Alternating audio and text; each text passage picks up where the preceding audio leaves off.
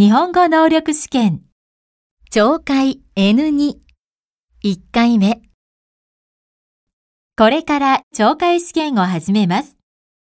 メモを取っても構いません。問題用紙を開けてください。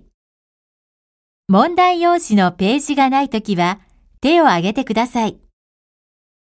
問題がよく見えないときも手を挙げてください。いつでもいいです。